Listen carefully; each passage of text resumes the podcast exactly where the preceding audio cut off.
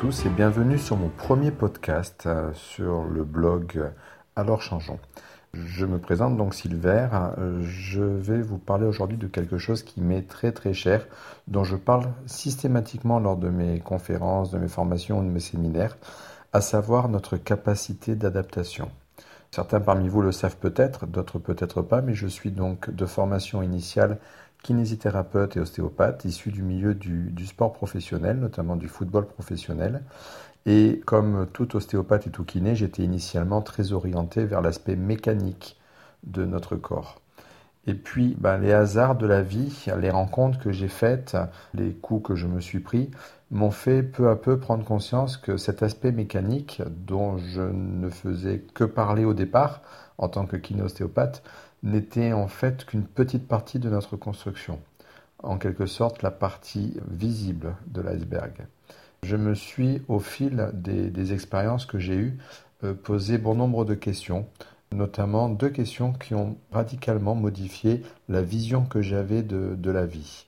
La première question, en tant que formateur, c'était que comment se fait-il que dans certains pays, dans certaines régions du monde, comme en Asie ou comme en Afrique, nous trouvons des gens qui travaillent beaucoup plus que nous, souvent dans des conditions bien plus difficiles, et pourtant ces gens ne souffrent pas de tous ces petits maux, de toutes ces, ces, pathologies qui nous polluent la vie, qui nous perturbent, telles que ce qu'on appelle les TMS, les troubles musculo-squelettiques, à savoir les tendinites, les pincements discaux, les lumbagos, les cervicalgies, enfin bref, tout ce qui est monnaie courante dans nos, dans nos modes de vie, on va dire, occidentalisés. Ça, c'était la première question. La deuxième question était euh, comment se fait-il que autant de personnes souffrent de tant de maux? Il faut savoir quand même pour information que 90% de la population adulte en France, par exemple, souffre de discopathie. Et donc comment se fait-il qu'autant de personnes souffrent pour des, donc, des souffrances que l'on a tendance à mettre habituellement sur le dos de nos gestes, de nos postures, du poids que l'on va porter, alors que seulement moins de 60%, 58,5 exactement, ce sont les chiffres de l'INSEE, de personnes euh, travaillent et que parmi ces 56,5 qui travaillent, la majeure partie, plus de 60%, sont sur des postes euh, sédentaires. Et pourtant, il y a énormément de gens, à peu près 90% de la population, qui souffrent de tendinite, de lumbago, de discopathie, de pincement discal, des pathologies qui sont normalement mises sur le dos des efforts violents, des poids portés, etc., etc. Alors, en tant que formateur spécialisé longtemps en gestes et postures, ces questions m'ont quand même euh, longuement perturbé. Jusqu'au jour où j'ai compris que ce n'était pas tant le geste, c'était pas tant le poids, c'était pas tant la posture que nous avions, le positionnement, ni même le stress qui nous déclenchait tout cela.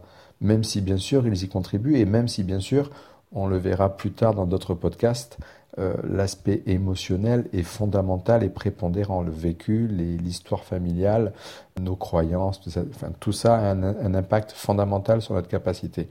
Mais qu'il euh, y avait une, une, chose qui était très très très importante, c'est que euh, la façon que l'on avait de vivre notre vie, la vision qu'on avait et la façon qu'on avait de s'y adapter dépendait de cette fameuse capacité d'adaptation, soit posturale, soit émotionnelle. Alors de quoi s'agit-il quand on parle de capacité d'adaptation? Il s'agit tout simplement de la capacité que nous avons, toutes et tous, de pouvoir nous adapter aux contraintes extérieures, quelles qu'elles soient, qu'elles soient d'ordre physique, postural ou émotionnel. Nous sommes 7 milliards sur la planète et nous avons tous des vécus traumatiques, médicaux, chirurgicaux, émotionnels, alimentaires différents. Il n'existe pas deux personnes sur cette planète qui aient vécu les mêmes choses et qui aient des postures identiques. De par ce fait, pour un même événement, pour la même contrainte, euh, deux personnes peuvent le vivre et s'y adapter de façon très très très différente. Prenons par exemple des, randonneurs qui partent en balade comme ça avec le sac à dos. Et puis au bout de trois heures de randonnée, ils se retrouvent face à un problème, c'est que le petit pont sur lequel ils passent pour traverser le petit ruisseau qui est à la fin de leur randonnée, eh bien ce pont est détruit. Donc ils doivent trouver ce petit, un moyen pour pouvoir franchir ce petit ruisseau.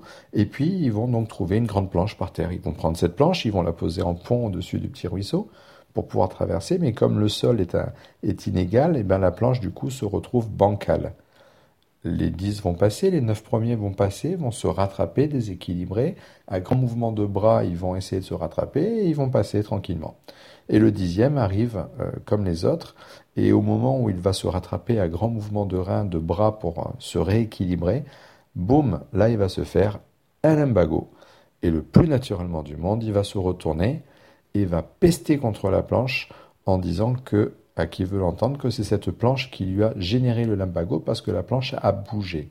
Bien sûr, à l'exception quand même que la planche a bougé pour tout le monde de la même façon et que le seul qui se soit fait le limbago, c'est lui.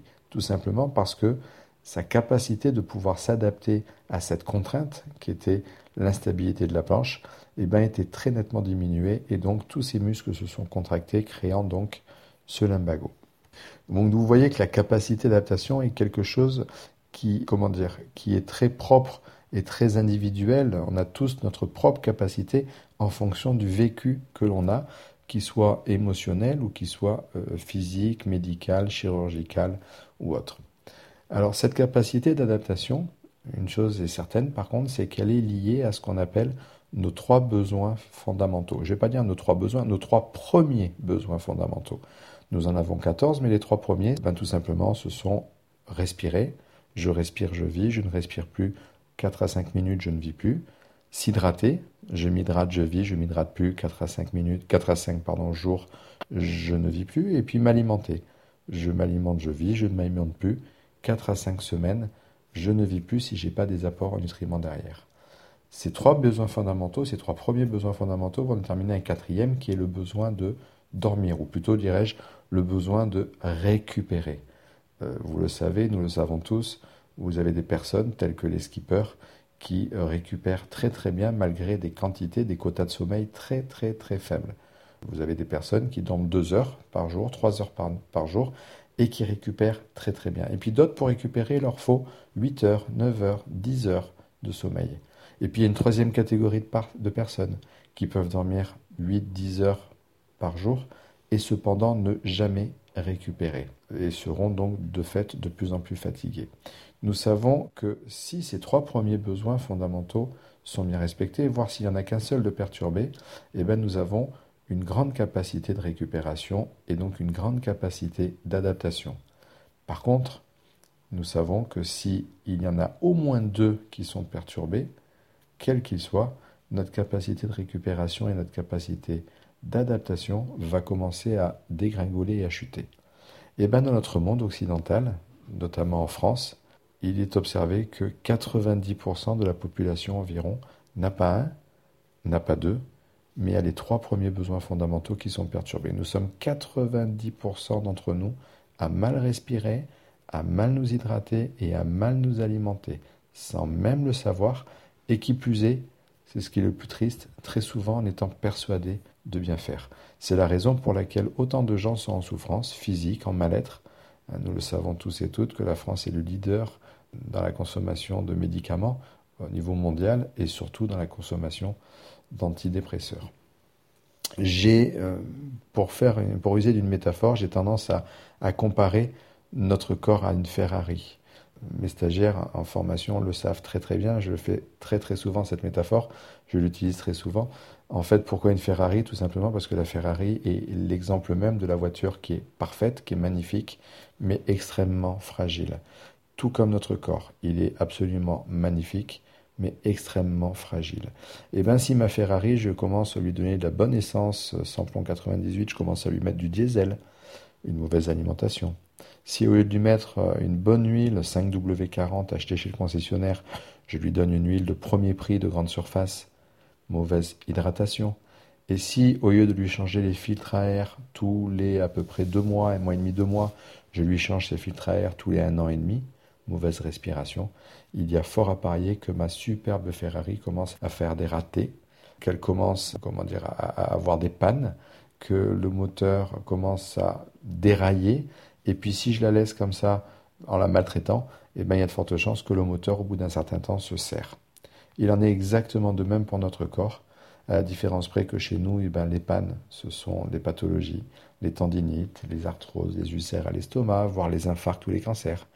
Et que ben, nous concernant, lorsque notre moteur serre, euh, contrairement à la Ferrari, nous ne pouvons pas le changer même si nous avons énormément, énormément d'argent. C'est la raison pour laquelle il est fondamental de prendre conscience que si nous désirons vivre bien, si nous désirons vivre longtemps, si nous désirons vivre heureux, si nous désirons pouvoir nous adapter le mieux possible euh, à tout ce qui nous arrive dans la vie, si nous, si nous désirons pouvoir grandir, évoluer, nous construire d'un point de vue émotionnel, travailler, faire un travail de développement personnel, travailler sur tout ce que l'on peut travailler derrière euh, d'un point de vue euh, mental, émotion, etc., etc. Et ou si on veut tout simplement être en bonne santé, eh ben on a tout intérêt à prêter une attention bien particulière à notre corps et à nos besoins fondamentaux. Voilà, j'espère que ce premier podcast vous aura séduit. Je reparlerai de tas d'autres choses ultérieurement. Et en tout cas, avec euh, mille merci de m'avoir suivi, plein de gratitude. Je vous souhaite une bonne, une bonne soirée, une bonne journée. Je ne sais pas à quelle heure vous regardez, enfin vous regardez, vous écoutez ce podcast.